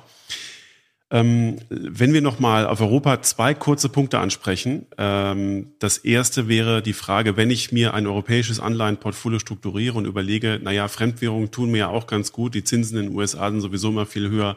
Außerdem ist in den USA alles viel besser. Das Exportmodell in Europa ist gerade ähm, massiv in Gefahr. Der Euro wurde schwächer. Und die große Frage ist, wie kann ich mich denn der Frage annähern, wie viel Fremdwährung, wie viel US-Dollar-Exposure und wie viel Dollarschwäche oder Dollarstärke passt denn eigentlich in mein Anleihenportfolio? Wie gehe ich denn also das, an die Sache ran? Das ist eine sehr vielschichtige Frage, äh, weil Sie mehrere Fragestellungen eigentlich für sich beantworten müssen. Ähm, ich habe immer gesagt, wenn Sie über festverzinsliche Portfolios sprechen, dann müssen Sie eigentlich immer in Ihrer eigenen Währung denken. Das heißt, Sie müssen eigentlich immer die, die Brille eines Hedged-Investors ähm, sich anziehen und sagen, die Zinserträge sind zu gering, um auch noch große Währungsschwankungen auszuhalten. Das heißt, eigentlich müssen Sie ähm, die Währung ähm, raussichern. So. Die Frage ist natürlich im Moment sehr, sehr berechtigt, weil der US-Dollar-Hedge im Moment sehr, sehr teuer ist. Das heißt also, der Renditevorteil, der auf äh, US-Emissionen liegt, der ist sehr, sehr klein geworden, wenn Sie das aus einer Hedge-Perspektive sehen. Haben Sie aktuell den View, der Dollar bleibt da, wo er ist, können Sie es natürlich auch lokal kaufen. Die Frage ist natürlich immer bei Währungswetten, das wissen wir auch, das ist ein sehr, sehr digitaler Markt. Das kann sehr, sehr schief gehen. Ähm, die Güte von Währungsprognosen ist auch ähm, schwierig. Ähm, da gibt es sehr, sehr gute ähm, im Prinzip die Währungen trecken und trotzdem, wenn Sie sich die Studien anschauen, dann stellen Sie immer fest, dass Zufallsgeneratoren auch nicht viel besser sind ja. in, der, in der Prognosegüte. Ähm, also insofern muss man sagen, ein Fehler auf der Währungsseite kann sehr, sehr schnell sehr teuer werden. Deswegen ist das klassische, die klassische ähm, Antwort eigentlich immer, schauen Sie sich es als Euro-Investor in Euro an, in einer euro-besicherten Version. Ähm, Im Moment ist es eben so, dass der Euromarkt aus meiner Sicht attraktiver ist, als er das letztes Jahr war. Das heißt auch ohne Währungskomponenten attraktiver ist. Und jetzt ein ganz wichtiger Punkt. Wollen Sie nur das US-Geschäftsmodell oder wollen Sie tatsächlich den Dollar? Und ähm, ich, ich bin immer der Meinung, es ist, es ist immer gut zu sagen, man hat so einen Hort der Stabilität und der Dollar ist eben immer noch in Krisen ein, ein Hort der Stabilität. Es ist eine Kriegswährung, etc. Also es ist immer etwas, wo man sagen kann, man fühlt sich damit irgendwie subjektiv ganz gut, wenn eben entsprechend hier ähm, eine, eine Entwicklung stattfindet. Ähm, allerdings ist es natürlich die Frage, wollen Sie dieses Währungsrisiko wirklich gehen? So, und im Moment würde ich sagen, ist es tatsächlich so, also US-Treasuries in Dollar kaufen als, als, als Besicherung sozusagen, als, als Sicherung gegen Unwägbarkeiten, die aus welcher Ecke auch immer kommen können, ist wahrscheinlich nie falsch. Ähm, aber auf der anderen Seite ähm, würde ich im Unternehmensanleihebereich, und das ist, glaube ich, jetzt die, der ganz wichtige Punkt, immer schauen, also ich gucke mir diese Lektion an und wenn ich, den, wenn ich die Unternehmen haben möchte, die Großen emittieren alle in mehreren Währungen. Ja, ich kann die großen ja. US-Konzerne problemlos auch in Euro denominiert erwerben. Dann habe ich das Geschäftsmodell USA erworben, ohne das Währungsrisiko entsprechend explizit so einzugehen. Und das ist momentan, glaube ich, ein Weg, den man ganz gut gehen kann, solange der Hedge so teuer ist, wie das im Moment der Fall ist. Und das hat natürlich was mit Zinsdifferenzen zu tun. Ähm, ist das wahrscheinlich ein Weg, der sehr, sehr zielführend ist. Ich habe vor zwei Jahren deutlich größere Blöcke USA gehatcht in Portfolien gehabt, die global investieren, die eben auch in Währungen investieren, als ich das heute habe. Und ähm, das ist so ein bisschen der Punkt. Der Markt ist natürlich viel, viel größer, deswegen spricht immer viel dafür, hier diese Beimischungen entsprechend zu fahren. Aber man darf immer nicht vergessen, ein Fehler auf der Währungsseite frisst sehr, sehr schnell einen ganzen Coupon auf. Und das muss man sehr, sehr fein überwachen. Deswegen ist die grundsätzliche Antwort immer, eine besicherte Variante ist nicht falsch. Wenn aber die Besicherung sehr teuer ist, muss man wirklich genau hinschauen, ob es dann noch sinnhaft ist, wirklich in die Währung zu investieren oder ob man dann nicht vielleicht doch besser direkt die mhm. Heimatwährung wählt. Okay, vielen Dank. Ähm, letzter Blick auf Europa. Wir haben in äh, Großbritannien einen kleinen Unfall erlebt, äh, der mit den britischen Staatsanleihen zusammenhing. Ähm, ganz grob erklärt, äh, britische Pensionskassen hatten ähm, in hohem Maße natürlich, das ist normal, äh, britische Staatsanleihen ähm, im Portfolio. Die sind äh, nach einer politischen Misskommunikation ein bisschen unter Druck gekommen und ähm, das äh, sorgte für äh, Liquiditätsprobleme, ich glaube, weil manche dieser Pensionskassen auch diese Staatsanleihen als Kollateral benutzt haben, um weitere Staatsanleihen auf Kredit zu kaufen. Und so kam die Kaskade sozusagen ins Wanken. Ich weiß nicht, ob ich das jetzt gut wiedergegeben habe. Also wir können wir können es vielleicht ein bisschen, ja schon. Also äh, es ist ähm, also im Prinzip ist es so, dass Pensionskassen versuchen ähm, Versicherungen, Versorgungswerke, alle, die irgendwie langfristig kapitalorientiert anlegen, versuchen ja oftmals ihre Kapitalanlage an ihrem Auszahlungsprofil zu strukturieren. Das heißt, eine Pensionskasse schaut sich an, wann kommen denn die Verpflichtungen, die ich zahlen muss. Ja, also ich habe eine Einnahmenseite, die ist fortlaufend von den Eintrags, von den Beitragszahlern und ich habe irgendwann eben eine Auszahlung, die nicht ganz klar ist, wann sie denn erfolgt. Also es ist nicht immer, ähm, also diese, diese Frage, wann die Cashflows anfangen, ist ja eigentlich schon mal die erste Fragestellung. Nicht immer hat man ja hier ein sehr, sehr klares Auszahlungsprofil. Trotzdem versucht man eben zu sagen, wir schauen uns das eben entsprechend so an, dass unsere Kapitalanlage sich an den Auszahlungen, die wir leisten müssen, orientiert. Jetzt ist aber in der Krux der Sache und der Betrachtung eben oftmals, dass ich so eine, so eine Zeitpunkt-Matching, also dieses, dieses wirklich an dem, an, am 25.02.2045 habe ich eine Auszahlung ähm, passt nicht immer auf die, die Fälligkeiten im Anleihebereich. Also ich müsste ja eigentlich quasi jede Auszahlung entsprechend eins zu eins matchen. Sehr, sehr vereinfacht dargestellt. Wenn das nicht passt, dann kann man überlegen, ob man es einfach über Näherungen macht, also im Prinzip versucht, möglichst drumherum Fälligkeiten aufzubauen. Oder ich kann eben auch es über derivative Instrumente versuchen zu strukturieren, also sozusagen künstlich herzustellen.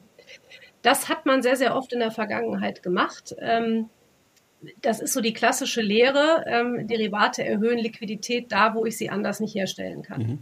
Das Problem bei Derivaten ist aber, dass ich äh, tatsächlich nicht immer diese Liquiditätserhöhung erreiche, sondern mittlerweile eben der Punkt ist, weil wir auch aus Krisen der Vergangenheit gelernt haben, dass Derivate besichert werden müssen.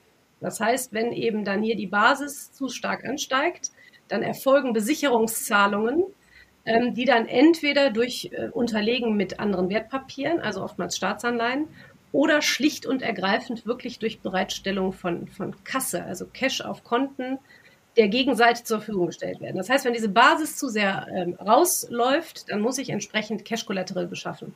Und das ist das, was wir in UK ähm, sehr vereinfacht dargestellt gesehen haben. Da mussten Pensionskassen äh, im Prinzip Staatsanleihen verkaufen um für diese Besicherungskonten Kasse bereitzustellen. Und das ist ökonomischer Unsinn, um das mal ganz vorsichtig zu sagen. Und das hat eben zu diesen großen Verwerfungen geführt. Das heißt, bei der Strukturierung solcher Portfolios muss man eben mit sehr, sehr vielen Eventualitäten arbeiten. Wir haben auch ein, ein Team, was sich bei uns äh, im, im Haus damit beschäftigt. Das ist ein sehr, sehr komplexer Prozess. Ähm, da muss man äh, die eine oder andere Wendung eben auch entsprechend äh, mit berücksichtigen. Da muss man mit, äh, mit sehr, sehr großen Szenarien arbeiten. Ähm, das ist sehr, sehr viel Rechnerkapazität, die man da normalerweise reinstecken sollte, damit solche Unfälle eben nicht passieren. Das heißt, eigentlich war es ein Warnschuss für den Gesamtmarkt, ähm, mal noch mal genauer hinzuschauen, wie denn eigentlich solche Kapitalanlagen strukturiert sind und wie man sie entsprechend krisenfester ähm, ähm aufstellen kann.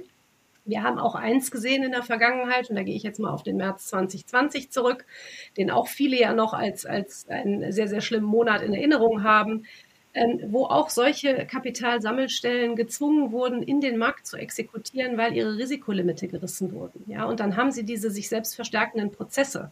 Ja, dann wird eine Marke gerissen und dann verkauft der nächste, dann reißen wir die nächste Marke und der nächste kommt rein. Das ist nicht immer dann nur noch ähm, durch, durch rationales Denken getrieben, sondern eben oftmals durch Automatismen, die nicht immer helfen.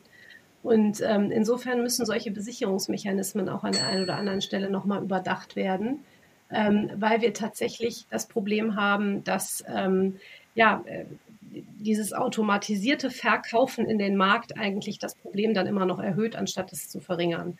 Und ähm, da ist dann so eine fundamentale Sichtweise manchmal ganz sinnhaft, mal reinzuschauen und zu sagen, macht das eigentlich noch ökonomisch Sinn, was wir da tun? Und das ist, glaube ich, die Botschaft, die man auch aus diesen, diesen Wochen, äh, diesen, diesen zwei Wochen in, in Großbritannien ziehen kann dass man hier entsprechend wahrscheinlich mit, äh, mit einer anderen Sichtweise ähm, diese, diese Verwerfung hätte besser gestalten können. Und ähm, das ist etwas, was wir vielleicht in die Zukunft dann äh, nochmal uns genauer anschauen können, alle, damit sowas in anderen Märkten nicht passiert. Wenn ich es richtig verstehe, ist dieser Warnschuss so wahrgenommen worden, dass die Wahrscheinlichkeit, dass sich sowas an anderer Stelle wiederholt, völlig aus dem Nichts heraus ähm, gesunken ist. Das hoffe ich zumindest. okay. also, ähm, nein, also tatsächlich ist es so, ähm, dass, dass diejenigen, mit denen, also wir arbeiten ja mit einer ganzen Reihe von solchen Kapitalsammelstellen zusammen, sich dieses Problems durchaus sehr bewusst sind. Ähm, und dieser Trend äh, gerade zur derivativen Abbildung dieser Strategien war in, in Großbritannien besonders groß. Mhm. Der Druck hier im Markt war immer da, dass wir das auch verstärkter äh, fokussieren. Ähm, es gibt auch andere Wege, wie man sich der Sache näher kann, stärker sich an den wirklichen Cashflows zu orientieren, wirklich im, im realen Underlying zu sein. Ähm, das ist der Weg, den ich hier eher immer beschreiten würde äh, und Derivate dazu nutzen, wo sie wirklich hilfreich sind mhm. in der Struktur. Ja, und das auch dann eng zu monitoren, das ist, glaube ich, ganz, ganz entscheidend. Ich kann es an einem Beispiel der Vergangenheit vielleicht mal machen. Gab einen großen US-Notenbankchef, den, den wahrscheinlich die meisten noch, äh, noch kannten. Und der hat äh, aus der Sparkassenkrise der 80er Jahre damals eine, eine Lösung äh, quasi mal ähm, präsentiert und hat gesagt, also damit das nicht mehr passiert, was in den 80er Jahren in den USA in, den, in dem Sparkassensektor passiert ist, müssen wir Kreditrisiken handelbar machen. Das heißt, wir müssen Kreditderivate ähm, ein, aufbauen, dass wir einen Markt haben, wo wir uns gegen Kreditrisiken versichern können. Ja. Und wir müssen Kredite, die wir haben, zerschneiden können in kleine Stücke und verteilen können, dass wir eben keine große Konzentration in einzelnen äh, Regionen haben. So, das eine waren die Kreditderivate und das andere waren die ABS-Strukturen. Haben wir alle schon mal gehört. So, und dann kam 2007 und dann haben ja. wir festgestellt, okay, aus diesem guten, gut gemeinten Rat ist aufgrund der Kapitalanlagesituation etwas passiert, was dann zu einem großen Problem geworden ist. Man hat nämlich dann jene ABS-Strukturen mit den Kreditderivaten gehebelt. Und wenn dann unten ein einziger Kredit ausfällt, dann haben sie eine Kaskade von weiteren Ausfällen ausgelöst. Und das war einer der Punkte, warum es eben entsprechend in 2008 äh, etwas äh, schwieriger auf den Kapitalmärkten wurde. Das heißt, etwas, was gut gemeint ist und was hilft, ja. kann trotzdem benutzt werden, um Schlechtes zu erreichen. Das muss man eben analysieren. Und das ist die Hauptaufgabe, die man eigentlich in der Kapitalanlage für Anleger ähm, erfüllen sollte. Haben Sie eigentlich noch ein bisschen Zeit? Wir reden schon sehr lange. Ja, knapp. Es wird jetzt eng. okay, dann würde ich vorschlagen, dann ähm, lassen wir Asien aus, greifen aber gleich nochmal, wenn wir im Maschinenraum sind, ähm, die Frage auf, ob Emerging Markets Anleihen Teil eines Matchplans sein können für das nächste Jahr und ähm, treten jetzt sozusagen direkt in Ihren Maschinenraum ein. Wir haben schon ganz viele Aspekte und ganz viele Instrumente, Messinstrumente kennengelernt. Und ähm, die erste Frage, die ich Ihnen äh, weiterreichen darf vom letzten Gesprächspartner, äh, das war Till Christian Budelmann von Bergos, CIO dort. Ähm, der hat die Frage aufgeworfen und leitet sie an Sie weiter. Wann wurde denn in Ihrem Bereich im Zuge der Asset Allocation wieder ähm, gegenwärtig, dass sich äh, alle, die Multi-Assets managen und sich vielleicht vorher nur auf die Aktien konzentriert haben oder mehr auf die Aktien konzentriert haben, dass die Anleihen plötzlich wieder als ähm, Element in einem Gesamtportfolio äh, wichtiger geworden sind. War das ein spürbarer Effekt, den Sie in diesem Jahr äh, gesehen haben und wahrgenommen haben? Also zu der Wahrheit gehört, dass viele unserer Investoren, ich habe es ja vorhin gesagt, äh, Kapitalsammelstellen sind. Die haben traditionell immer große Volumina in Anleihen. Die hatten das auch in Phasen, wo es keine Freude mehr bereitet hat, weil sie äh, oftmals stark reguliert sind, weil sie eben bestimmte äh, Risikomanagementsysteme auch ähm, haben, die entsprechend dann äh, mit, mit, nur mit Anleihenquoten zu befüllen sind. Das heißt, wir haben immer große Volumina gehabt im Bereich der Anleihen.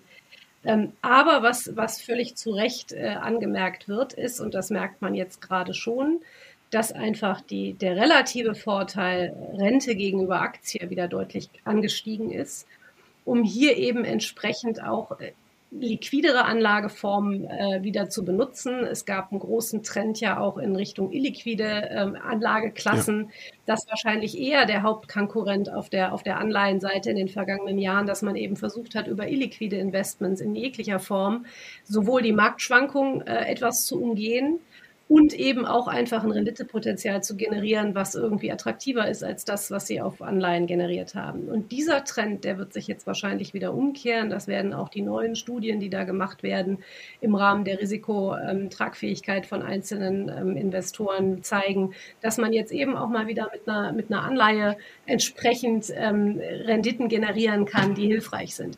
Und das ist jetzt so der Punkt, den man äh, in den kommenden Wochen sehen wird und äh, wo man einfach Zahlen auch abwarten muss, welche Quoten hier wieder vorgegeben werden, die sinnhaft sind. Ähm, das sehe ich äh, jetzt wirklich mhm. verstärkt kommen. Das merkt man auch auf der Nachfrageseite. Man hört auch aus dem Markt wieder, dass die ganzen großen Investoren eben auch in der Direktanlage wieder aktiv sind, was sie lange Zeit nicht gemacht haben. Ähm, es gibt jetzt auch mal wieder so Fragen nach Pfandbriefportfolios. Äh, äh, das habe ich Jahre gar nicht gehört. Ja, also, dass, also dass man nur gefragt hat, kann man denn einfach mal wieder Covered Bond Portfolios aufbauen? Also da kommt jetzt tatsächlich Bewegung rein und das werden wir wahrscheinlich 2023 auch verstärkter sehen weil das einfach jetzt Levels sind, die für Investoren wieder attraktiver sind. In einem klassischen Multi-Asset-Portfolio, ähm, wo sie auch mit hohen Aktienquoten arbeiten können, muss man ehrlicherweise sagen, ja, die, der relative Vorteil ist zwar wieder geschrumpft, äh, der, der Aktie gegenüber der Rente, aber natürlich ist das höhere Ertragspotenzial immer auf der Aktienseite. Mhm. Also die falsche Entscheidung, ähm, wann man Aktienquoten hoch oder runter fährt, hat immer eine größere Auswirkung auf den Gesamtportfolioerfolg als eine, eine falsche Entscheidung auf der Rentenseite. Das ist tatsächlich so. Und deswegen ist es auch wichtig, dass man hier entsprechend gerade bei langfristiger Kapitalanlage natürlich die Aktienquoten aktiv steuert. Ähm, das ist natürlich ähm, schon der, der Punkt, wo man sagen kann, das ist der große Ertragsbestandteil, wenn man da viel richtig macht. Ja, auf der Rentenseite ist es eher so, wenn man da was falsch macht, dann hat es einen, einen, sehr, sehr heftigen, eine sehr, sehr heftige mhm. Auswirkung. Ja. Ähm, gehen wir mal davon aus, äh, typische ähm, äh, Lage in meinem Berufsalltag. Ich werde quasi als ähm, Unfallhelfer zu einer Stiftung gerufen, die ich vorher noch nicht kannte. Die hat ähm, in diesem Jahr ähm, völlig überraschend äh, im Gesamtportfolio 16 Prozent verloren. Ähm, in den Anleihen genauso viel wie auf der Aktienseite und ähm, man ist total verzweifelt. Das äh, konnte niemand erwarten, das, damit hat niemand gerechnet. Der Vermögensverwalter oder der Asset Manager hat schlecht kommuniziert. Ähm, das Erwartungsmanagement war ein ganz anderes und man weiß eigentlich auch gar nicht, wie die Anleihen funktioniert haben. Wie kann man jetzt einer solchen Stiftung helfen, sich mit einem intelligenten Portfolio, das wieder anleihenlastig ist, lassen wir die Aktienquote mal außen vor, ähm, in ihr Marktbild rein zu bewegen. Das heißt, dass wir jetzt die aktuelle kurzfristige Euphorie, die Sie beschrieben haben, vielleicht nicht als den großen Wendepunkt sehen, sondern dass wir schrittweise in der Entspannung von der Zins- und Inflationsseite kommen und das Portfolio Stück für Stück wieder normalisieren und vielleicht die Chance haben, durch die Marktlage, die sich dann ergibt, und das trifft ja dann für alle anderen Mischportfolios auch zu die Anleihen haben, taktisch möglichst viel Rückenwind mitnimmt für die Erholung im Anleihenmarkt? Also Sie haben gerade gesagt, Sie kommen als Unfallhelfer. Die, die, der erste Rat an der Stelle ist das, was Sie auch bei einem, bei einem Verkehrsunfall als ersten Rat geben sollte. Ruhe bewahren. Das ist ja. schon mal in erster, in erster Linie ganz, ganz entscheidend. Das klingt oftmals so leicht, ist aber oftmals sehr, sehr schwer, weil man natürlich gegenüber seinen, seinen Stakeholdern auch eine Verantwortung trägt und das natürlich dann auch oftmals belastend wirkt. Fakt ist aber eins, es ist dramatisch ja noch nichts passiert auf der Rentenseite, was wirklich jetzt dauerhaft zu einer Wertminderung führen muss. Und das ist, glaube ich, die Frage, die dann entscheidend im, im Vordergrund steht. Mhm. Welche dieser Anleihen ist denn wirklich leistungsgestört? Und da wäre meine Vermutung, bei den meisten Stiftungsvermögen, die ich auch selber schon gesehen habe in meinem Leben, wird das ein wahrscheinlich nahe Null liegender Bereich sein, den ich als auch nur kritisch bewerten würde im Bereich von Leistungsstörungen. Der Rest wird seine Kapitalverpflichtungen erfüllen. Und das ist das, was dann eben entsprechend in der Vorausschau wichtig ist, zu analysieren, wer zahlt seinen Coupon. Ja, das ist, das sind ganz einfache, klassische Kreditentscheidungen, die wir da uns im Prinzip anschauen müssen. Und dann ist es im Prinzip die Wertaufholung, über die man sich dann wieder regenerieren kann das wirkliche, der wirkliche Verlust würde ja nur eintreten, wenn ich das realisiere, das heißt, das alles verkaufe. Das ist in meinen Augen wahrscheinlich nicht notwendig. Mhm. Bei den wenigsten Namen, die da wahrscheinlich im Portfolio gehalten werden, weil ohne den einzelnen Deckungsstock jetzt zu kennen. Aber in der Regel ist man da in der Ratingstruktur nicht so tief gegangen, dass es wirklich äh, eine große Anzahl von Ausfallrisiken beinhaltet. Und dann muss man eben einfach sagen, dann schaut man sich das an, dann muss man eben über die Zeit da wieder rauswachsen. Und wenn man dann die richtigen Entscheidungen auf der Aktienseite trifft, dann kann das auch schneller gehen, als man sich das jetzt vielleicht vorstellen kann. Wir haben ja gesehen, in der letzten Woche konnte man auf der, auf der festverzinslichen Seite, je nachdem, wo in der Kapitalstruktur sie sich da bewegt haben, wo in der Ratingstruktur sie sich da bewegt haben, zwei, drei, vier Prozent wieder wettmachen. Ja, ja. das ist ja etwas, was auf der Rentenseite, ähm, was kaum vorstellbar ist eigentlich. Also deswegen äh, genau anschauen, was ist da, was hat man da und äh, ist das wirklich in irgendeiner Form leistungsgestört. Und wenn mhm. das nicht der Fall ist, dann kommt man wahrscheinlich mit einem langen Atem gut hin. Ja, und dann muss man vielleicht dann schauen, was ist mit den neuen Mitteln, die reinfließen. Die kann ich dann ja entsprechend zu höheren äh, Niveaus auch wieder investieren, ähm, zu höheren Renditeniveaus wieder investieren. Auch das bringt ja dann wieder einen positiven Effekt. Ähm, das ist dann, äh, glaube ich, die, die Hausaufgabe für die Zukunft, dass man eben entsprechend sagen muss, ähm, das ist, äh, ist dann eben auch ein, ein auskömmlicheres Niveau. Man muss wirklich sagen, es ist oftmals nicht wirklich äh, Missmanagement, was in diesem Jahr zu diesen Ergebnissen geführt hat. Das ist einfach eine Verkettung von verschiedensten Effekten, die in normalen Marktphasen selten so in dieser Intensität auftreten. So, und das ist jetzt etwas, was uns allen, äh, was uns allen wirklich so, so, so stark getroffen hat. Ähm, dass wir eben keinen Ort mehr hatten, wo man sich hin retten konnte. Ich sag mal, Dollarkasse hätte wahrscheinlich mhm. geholfen, haben die wenigsten. Ähm, bestimmte Rohstoffe hätten geholfen, haben auch die wenigsten, weil sie es meistens auch gar nicht dürfen. Ja, also da ist natürlich dann auch die Frage, muss man bestimmte Strukturen nicht vielleicht auch mal überdenken, was alles so zu einer klassischen Kapitalanlage gehört. Das heißt, äh, wenn ich äh, mal ausgehe von den äh, Neuemissionen oder der Wiederanlage der Fälligkeiten, dann würde ich jetzt einfach denkend ähm, mit zunehmendem Mut, dass wir den Hochpunkt der Inflation erreicht haben, wieder eine lange Duration wählen, während ich mir vorher vielleicht eine kurze Duration gewünscht hätte, sie aber nicht hatte, weil ich ja den Unfall erlebt habe. Das ist vielleicht die eine Ebene, die, die, die Zins, der Zinszyklus, wenn man es mal ganz einfach so bezeichnet. Äh, die zweite Ebene, der Kreditzyklus, der dem vielleicht nachläuft, wann ich wieder mutig bin, schlechtere Bonitäten ins Portfolio reinzunehmen. Wie, wie kann man das denn äh, unterscheiden? Und äh, ist es tatsächlich so, dass der Zins, der Kreditzyklus dem Zinszyklus nachfolgt mit einem gewissen, mit einer gewissen Verzögerung? Wo wir gerade über die ganzen schlechten Financial Conditions gesprochen haben und ja, über die die klassische die, die, klassische Denkweise ist, dass es so läuft und so ist es auch. So sieht man es in den Bankbüchern tendenziell mhm. ja eher auch. Man muss aber sagen, wir haben in diesem Jahr ja schon einen riesen Anstieg der Kreditrisikoprämien gesehen auf diesen Anleihen. Das heißt, da ist schon ein Vorwegnehmen dieser Entwicklung sichtbar geworden. Das heißt, die aktuell erreichten Niveaus die entsprechen eigentlich schon wieder Niveaus von vergangenen schwierigen Phasen. Ja.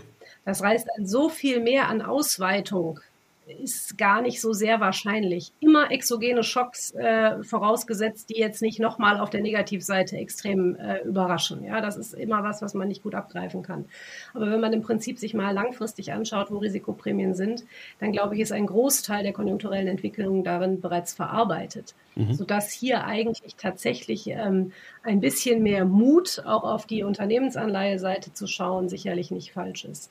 Ich würde mich tatsächlich auf, auf strukturell ähm, gute Kreditqualitäten äh, im Moment beschränken für solche Vermögen. Wer risikobehafteter investieren kann, der kann aktuell sicherlich auch schon äh, guten Gewissens einen Blick in Richtung High-Yield-Märkte richten ja, oder auch Nachrangmärkte richten. Aber man darf immer sagen, das muss man dann eben auch mit einem mittleren Anlagehorizont tun. Das ist nichts für eine kurzfristige Kapitalanlage, sondern das ist etwas, was ich dann schon auch gewillt sein muss, über einen längeren Zeitraum zu halten. Dann ist, glaube ich, die, sind die Niveaus, die ich vorhin ja auch schon mal genannt habe, nicht so falsch. Ja. Ähm, bei der äh, Quote, die Sie in Staatsanleihen oder in Unternehmensanleihen oder wir kategorieren das mal in diese drei Kategorien, die Sie auch äh, selbst genannt haben, Staatsanleihen, Non-Financials und Financials. Ähm, da äh, kenne ich viele Portfolios, die jetzt mal für ihre Verhältnisse überraschend hohe Staatsanleihenanteile hatten, weil man eben diese Kreditrisiken gemieden hat.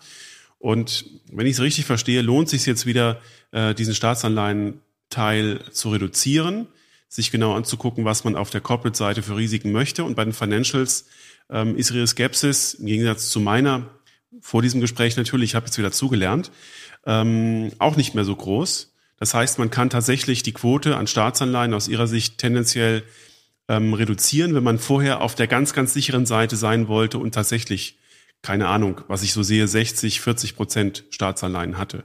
Das würde ich immer beantworten mit der zunächst der Frage, wie sieht es denn mit dem Risikokapital aus? Also, es ist ehrlicherweise zu der Wahrheit gehört ja immer die Frage, wie viel Risiko kann ich tragen, wenn es dann doch anders kommt. Also, ich kann jetzt ein Basisszenario aufmalen, da würde ich Ihre Aussagen unterschreiben. Ehrlicherweise muss ich aber auch mich dahingehend positionieren, dass ich, wenn es dann doch anders kommt, ja, wenn doch irgendein Schock kommt, dass ich entsprechend den auch verkrafte. Und gerade für solche Vermögen, wie Sie sie gerade erwähnt haben, wie Stiftungen, muss ich hier natürlich ein bisschen Vorsicht walten lassen. Und dann ist natürlich die Fragestellung, ob die erreichten Niveaus auf Staatsanleihen nicht jetzt auch wieder ganz attraktiv sind, ja auch berechtigt. Es ist eine andere Relativ-Value-Entscheidung, ob ich auf Bundesanleihen 2% auf zehn Jahre kriege oder ob ich null bekomme. Mhm. Ja, das heißt also, dieser, diese, ähm, früher nannten wir sie ja mal risikolose Verzinsung, dann gab es die Staatsschuldenkrise 2.0 und wir haben gemerkt, also risikolos ist da eigentlich gar nichts mehr. Ähm, aber diese, diese Verzinsung auf Staatsanleihen ist natürlich auch attraktiver geworden, sodass je nach Risikotragfähigkeit das durchaus ein Baustein in der Vermögensanlage sein kann und auch muss. Ähm, wenn ich gewillt bin, hier entsprechend tiefer ins Kreditrisiko zu gehen, dann muss ich eben auch äh, mit temporären Marktphasen klarkommen, die dann vielleicht doch nochmal advers sind. Wenn ich das kann, dann bin ich jemand, der von der Unternehmensanleihe-Seite her denkt, dann bin ich in Financials und Non-Financials immer gut aufgehoben. Aber ich muss eben die Risikotragfähigkeit mitbringen, dass ich das auch überstehe. Weil wir, wie wir vorhin ja diskutiert haben, eben nicht im, im Stress diese Quoten reduzieren können und sollten. Also wir sollten es nicht, aber wir können es tatsächlich ja. oftmals auch nicht. Ähm, und dann bleiben eben nur die wirklich liquiden Anlageformen. Und jetzt immer ganz ehrlich, wenn es wirklich Stress gibt, dann sind das Bundesanleihen und dann sind das US-Treasuries. Ich kann mich an Tage erinnern, in der Finanzkrise, da konnten sie keine französischen Staatsanleihen handeln. Genau. Ja, also das ist, äh, das ist ehrlicherweise dann auch ein Teil der Wahrheit, wenn Sie gegebenenfalls Liquidität brauchen, dann finden Sie sie tatsächlich nur noch in diesen Anlageformen. Frau Thehat, letzter Baustein, den ich ansprechen möchte für ähm, den Matchplan. Wir haben ähm, äh, unseren Besuch in ähm, Asien aus Zeitgründen heute leider abgesagt. Wir müssen das nachholen. Aber wir haben äh, doch dieses Jahr gesehen, dass sich äh, Emerging Markets Anleihen, die sich in irgendeiner Form ins Portfolio geschlichen haben, sei es über Fonds oder die eine oder andere Art und Weise ähm, auch gar nicht so richtig gut entwickelt haben.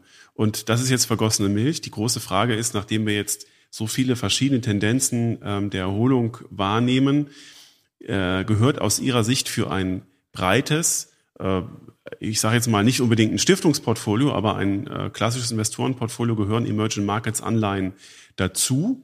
Und ähm, sind die weiterhin, ich sag mal so, der typische Risikoträger oder Risikofaktor in so einem Gesamtportfolio, ähm, nach, dem das, nach dem, was wir jetzt in diesem Jahr gesehen haben? Also generell ist die Antwort bei mir immer ja. ja. Äh, generell bin ich immer ein Fan von granularen Portfolio, von granular, granularen Portfolien, die auch eben entsprechend über die Regionen investieren. Und dann gehören Emerging Markets eben zu einer Anlageform auch mit dazu. Ähm, was man tatsächlich in diesem Jahr sich genau anschauen muss, ist die Heterogenität dieser Assetklasse. Es gibt auch nicht die Emerging Market Anleihen, sondern es gibt eben verschiedene Ausprägungen. Und wenn wir uns jetzt beispielsweise da auch mal auf die Rating-Situation ähm, kaprizieren, dann stellen wir fest, alles, was im Emerging Market-Bereich Investment Grade gerätet ist, viele Länder in Lateinamerika, aber auch ein paar Länder in Osteuropa, ähm, haben sich mit einzelnen Ausnahmen, was Osteuropa anbelangt, aus politischen Gründen, aus, aus Krisengründen, aus Kriegsabstrahleffekten, haben sich viele dieser Investment-Grade-Anleihen relativ stabil entwickelt, wenn Sie sich das sehr genau anschauen. Da sind die Risikoprämien gar nicht so sehr unter Druck gekommen. Der Druck kam im Wesentlichen über die High-Yield-Seite. Und da ist es natürlich klassisch so, wenn sich Konjunktur eintrübt, insbesondere US-Konjunktur eintrübt, dann ist das oftmals für viele Staaten schwer. Dann gibt es Gewinner. Gewinner waren diejenigen, die über, über Rohstoffe verfügen, die wir alle weiterhin brauchen. Das sind jetzt die, wo man, man schauen muss, was passiert denn, wenn sich die US-Konjunktur jetzt weiter eintrübt? Mhm. Was passiert mit den Rohstoffmärkten? So, und das ist natürlich dann so eine Fragestellung, ist das jetzt genau der richtige Zeitpunkt, um hier volles Risiko zu gehen? Und da würde ich wahrscheinlich sagen, nein.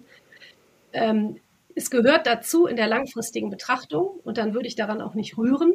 Ob ich jetzt gerade eben sagen muss, ob das jetzt schon der richtige Zeitpunkt ist. Also ich bin nicht die Spezialistin für Emerging Market Anleihen. Das hat, macht mein Kollege in, in London. Ähm, aber mit dem gerade gestern ähm, habe ich eigentlich nur entnommen, es ist eine Selektionsfrage. In den richtigen Märkten bewegen wir uns weiterhin gerne, aber es ist eine defensivere Grundausrichtung und wahrscheinlich kommt noch mal ein etwas günstigerer Zeitpunkt, um reinzukommen. Okay. Frau Tehat, ähm, ich habe wahnsinnig viel gelernt in den letzten fast eineinhalb Stunden und das hat riesen Spaß gemacht. Und ich bin Ihnen sehr, sehr dankbar und äh, würde mich wirklich freuen, wenn wir das bei Gelegenheit fortsetzen. Dann auch bitte bei sämtlichen Verbänden, bei denen man Credits erwerben kann für Fortbildung, ähm, als Pro-Seminar anmelden. Und ähm, da war so viel Content drin und ich kann den äh, Zuhörerinnen und Zuhörern, das muss ich am Anfang bei der Anmoderation sagen, nur empfehlen, äh, diesen, diesen Podcast äh, mit äh, Notizzettel zu begleiten. Denn ähm, da waren viele Aspekte drin. Ähm, ich hoffe, die stehen es durch. Es ist ja schon ein langer Zeitraum jetzt. Natürlich. Also unsere Hörer stehen einiges durch. Und ähm, äh, diese, diese Zeit mit Freude.